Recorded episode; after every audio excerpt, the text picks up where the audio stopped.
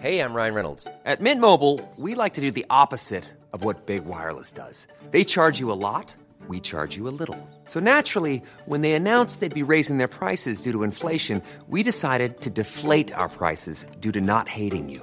That's right. We're cutting the price of Mint Unlimited from $30 a month to just $15 a month. Give it a try at mintmobile.com slash switch. $45 upfront for three months plus taxes and fees. Promo rate for new customers for limited time. Unlimited more than 40 gigabytes per month. Slows. Full terms at mintmobile.com. mukashimukashi.audio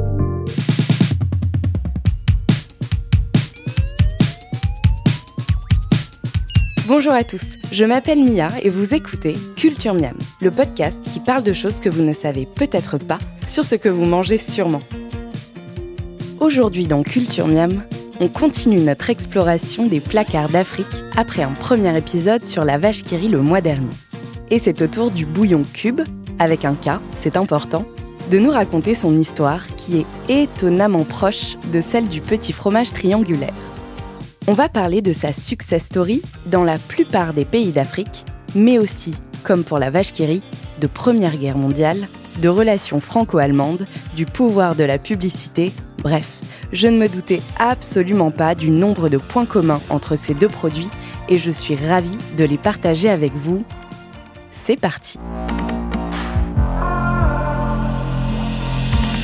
Commençons par poser le décor. Derrière le bouillon cube, il y a la marque Maggi, du nom de son fondateur, Julius Maggi, un Suisse d'origine italienne, meunier de profession, qui tenait un moulin près de Zurich vers 1870. À cette époque, l'exode rural entraîne le déplacement des paysans vers les usines. Les femmes délaissent leur potager et leur cuisine, résultat, les familles ouvrières mangent mal et les problèmes de santé commencent à pointer le bout de leur nez.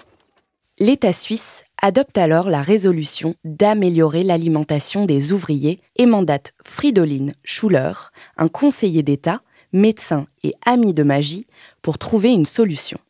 Fridolin croit très fort dans le pouvoir nutritif des légumineuses, les lentilles, les pois ou les haricots, notamment pour leur richesse en protéines.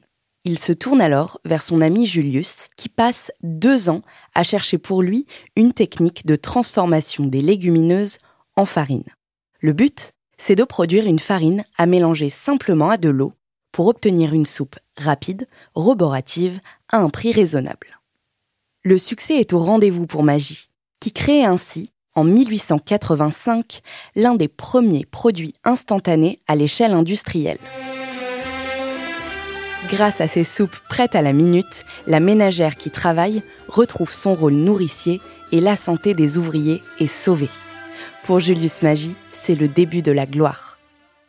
Avec le temps, il fait de la soupe et des potages déshydratés sa spécialité et s'étend en Europe, à Paris, Berlin, Vienne et Londres. Il imagine par exemple en 1886 une soupe de pois sous forme de rouleau compact, un peu comme une saucisse, vite copiée par M. Karl Knorr, son concurrent allemand. Très branché marketing, Magie dépose rapidement un petit logo pour personnaliser ses produits. Une étoile à quatre branches avec une croix au centre, le tout aux couleurs de sa famille, le noir, le rouge et le jaune. Ce logo restera d'ailleurs le visage de la marque jusque dans les années 50. Comme le fera plus tard Léon Bell avec la vache qui rit, Julius Magie mise tout sur la publicité et développe tout un tas d'objets, des cartes postales aux plaques émaillées à l'effigie de son produit. Il emploie aussi des hommes sandwich, affiche magie sur des camionnettes qui distribuent des échantillons et fait appel à des affichistes célèbres pour imaginer ses publicités, dont, tenez-vous bien, Benjamin Rabier, le futur dessinateur de la vache qui rit. Encore un heureux hasard. Enfin, ça dépend si vous croyez au hasard. Magie, magie, et vos idées ont du génie. Dans sa folie créatrice, Julius imagine aussi l'arôme-saveur pour booster ses potages. Mais oui, vous savez, la fameuse sauce noire qui ressemble un peu à de la sauce soja. Quelques gouttes de cette petite merveille dans n'importe quel plat lui apportent une saveur indescriptible. La recette végétarienne n'a apparemment pas changé depuis 1889 et la forme de sa bouteille non plus. Je pourrais parler des heures de la sauce magie, de ses ingrédients probablement douteux qui lui donnent son goût si umami, mais aussi des nombreuses recettes de riz, de pâtes, de poêles et de légumes qu'elle a sauvées dans ma vie. Mais l'heure est au bouillon cube, la prochaine invention de Julius, lancée en 1908. Le bouillon cube est une pâte déshydratée, un peu friable, composée principalement de sel et d'extrait de viande, présentée sous forme de cubes de 15 mm de large dans un emballage rouge et jaune. Ce petit concentré se délaye dans de l'eau pour la transformer instantanément en un bouillon aromatique. Pratique pour enrichir le goût des soupes, pour faire cuire des féculents ou pour donner plus de saveur aux sauces des plats mijotés. En inventant ce produit quatre ans avant sa mort, Julius Magie ne se doute probablement pas de l'ampleur qu'allait prendre ce phénomène culinaire qui est encore utilisé partout sur la planète 110 ans plus tard. Quand le bouillon cube est lancé, Julius Magie est installé à Paris depuis 7 ans. Son nouveau produit, qui rafle pourtant toutes les récompenses dans les foires et les expositions, va souffrir d'une campagne de calomnie inédite pour une raison tout à fait improbable qui tient en une lettre, le K. Je vous le disais au début de l'épisode, le bouillon s'écrit K-U-B et non C-U-B-E. Et ça, à la veille de la Première Guerre mondiale, ça a beaucoup, beaucoup d'importance. Pourquoi? Parce que ce K sonne pour les Français comme le cas du Kaiser Guillaume II, dernier empereur d'Allemagne et architecte de la guerre. Magie a beau être une marque suisse, à cause du cas de son bouillon, une rumeur terrible s'abat sur elle. Ses ingénieurs sont des espions germaniques, le bouillon est empoisonné et les plaques publicitaires fixées au coin des rues contiennent des codes secrets pour indiquer aux Allemands quel chemin de fer bombarder. La paranoïa est à son comble. Heureusement, Julius Magie est mort entre-temps. C'est triste, mais d'un autre côté, aurait-il survécu en voyant son bébé accusé de complotisme par toute la presse Ou encore ses bureaux saccagés dans le quartier de l'Opéra? Franchement, je ne crois pas. Sachez pour la petite histoire que le cube de magie n'a pas été le seul à souffrir de son cas pendant la guerre. Le mouvement cubiste, initié par Braque et Picasso, né à Paris la même année que le cube, est aussi dénoncé par la presse française. Les journalistes et dessinateurs hostiles à la nouveauté pour certains, voient dans le cubisme, qu'ils écrivaient d'ailleurs avec un K, une menace pour la peinture française. Par pur amalgame, ces détracteurs le font passer pour une émanation de la culture allemande. Je sais, c'est complètement irrationnel. C'est pour cette raison que les peintres cubistes ont longtemps été associés au bouillon cube dans la culture populaire. Picasso a d'ailleurs même fait figurer le cube dans une de ses œuvres en 1912 refermons, si vous le voulez bien, les parenthèses artistiques et géopolitiques. Après la guerre, tout revient dans l'ordre. Magie continue sans Julius et conquiert petit à petit tous les foyers du monde, notamment grâce à son rachat par Nestlé en 1947 qui lui ouvre les portes des cinq continents.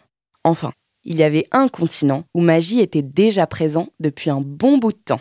Vous l'avez évidemment deviné, c'est l'Afrique. Le cube est présent en Afrique depuis très très longtemps, quasiment depuis son lancement en Europe en fait. Tout remonte au traité de Berlin en 1885 quand les principales puissances européennes se sont fait une petite réu pour définir les règles de la colonisation en Afrique et se départager le continent. Parmi ces règles figure la liberté de faire du commerce à l'intérieur des territoires colonisés. Les produits peuvent donc circuler librement. Les colons débarquent alors des marchandises plein les bras. Et parmi la lessive, les conserves, les savons ou les biscuits secs, il y avait notre cher Cube, qui va voyager à travers les anciennes colonies et séduire tout le monde sur son passage à grand renfort de matraquage publicitaire, de slogans criards et d'affiches rouges et jaunes. Jusque dans les années 60, les cubes étaient importés d'Europe. Aujourd'hui, Nestlé, qui a racheté la marque, possède 27 usines et de nombreux centres de distribution aux quatre coins du continent. En 2016, 65 milliards de portions ont été écoulées uniquement en Afrique centrale et de l'Ouest. Sénégal, Guinée-Conakry, Mali, Gambie, Guinée-Bissau, Niger ou encore Burkina Faso, le cube est partout. Mais les plus gros marchés restent le Nigeria, où il s'en vend, tenez-vous bien, 80 millions par jour, ainsi que la Côte d'Ivoire ou encore la RDC. Comme pour la vache qui sa praticité, sa longue conservation et sa résistance à la chaleur ont été les clés du succès. Mais c'est surtout une histoire de goût. Avec du magie, n'importe quel plat prend, comme par magie, un goût de viande, de poulet ou de crevettes, des aliments souvent chers qui peuvent manquer à certaines populations. Aujourd'hui, c'est devenu un assaisonnement au même titre que le sel ou l'huile. Il est intégré dans toutes les spécialités nationales à raison de quelques cubes dans la marmite. Dans le thieboudienne sénégalais, le ndolé camerounais, la soupe kandia au Mali mais aussi pour faire mariner les viandes ou griller les poissons, comme en RDC, où il est devenu un réflexe pour toutes les ménagères. Au Sénégal, on l'appelle d'ailleurs le corrige madame, toujours là pour donner un petit coup de pouce en cuisine. Même si depuis les années 80, la concurrence est de plus en plus féroce, notamment celle des cubes et tablettes de la marque espagnole Jumbo, qui grignotent les parts de marché de magie. Mais malgré les petits nouveaux qui arrivent, Magie reste le maître du jeu et son étoile rouge à quatre branches sur fond jaune continue de tapisser les murs des bâtiments des centres-villes de Dakar ou de Lagos. Toujours comme la vache qui la force du cube a été de s'adapter non seulement au goût, mais aussi aux spécialités culinaires de chaque pays afin d'améliorer les plats nationaux crevettes au Ghana, manioc en Côte d'Ivoire, graines de soja grillées au Nigeria, le magie concentre les saveurs de chaque pays dans un petit cube qui tient dans une poche. Autre point commun avec le fromage triangulaire, lui aussi a infiltré les nombreux circuits de vente au détail partout sur le continent. À Abidjan, on appelle même les vendeuses au détail les mamies magie, un facteur de succès garanti puisqu'il devient accessible à toutes les bourses et à n'importe quel moment. Bon, tout ça c'est considérable pour un petit cube, mais il y a un gros problème dans cette histoire. La success story du cube magie sur le continent africain cache un gros, gros dark side. Voilà le souci, et il est de taille. L'usage initial du magie a été complètement détourné dans de nombreux pays. De la petite touche qui donne un peu plus de saveur au plat, cette aide culinaire est devenue constitutive des recettes. Elle est utilisée dans des quantités astronomiques pour remplacer de nombreuses épices, à raison de 6 ou 7 cubes pour la sauce d'un plat pour 5 personnes. Le problème vient des ingrédients du cube, dont on n'a pas encore parlé. Outre les exhausteurs de goût polémiques, comme le glutamate monosodique, outre le sucre et l'huile, le cube est surtout composé à plus de 60% de sel. Même si les informations ne sont pas super claires sur le sujet, j'ai lu à plusieurs reprises que deux cubes contiennent plus de 5 grammes de sel, soit la quantité maximum recommandée par l'OMS par jour, tout aliment et boisson confondus.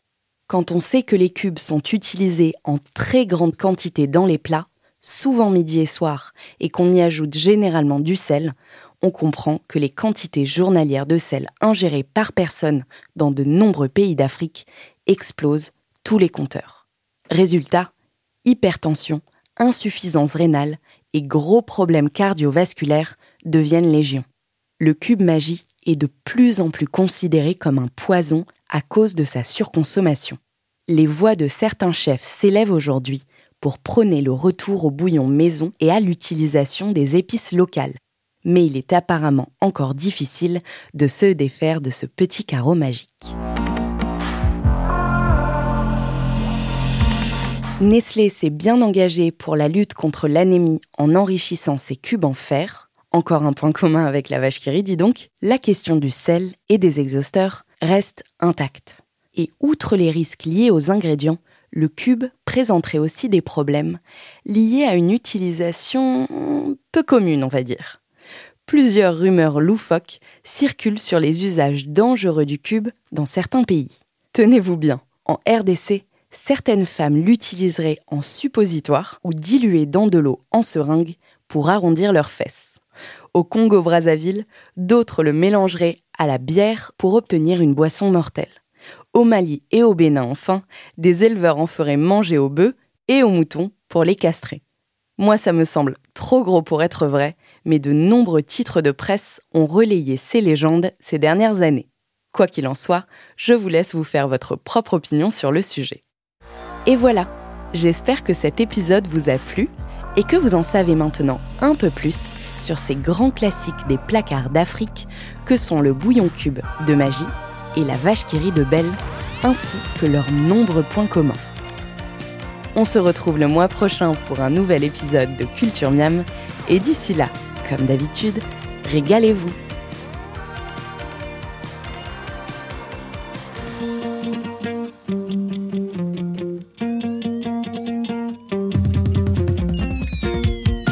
Et au fait, écoutez Culture Miam sur Apple Podcast, SoundCloud et votre application de podcast préférée. Laissez-nous plein d'étoiles et suivez-nous sur Facebook, sur Instagram, at Culture Miam Podcast, sur culturemiam.fr et sur mukashimukashi.audio.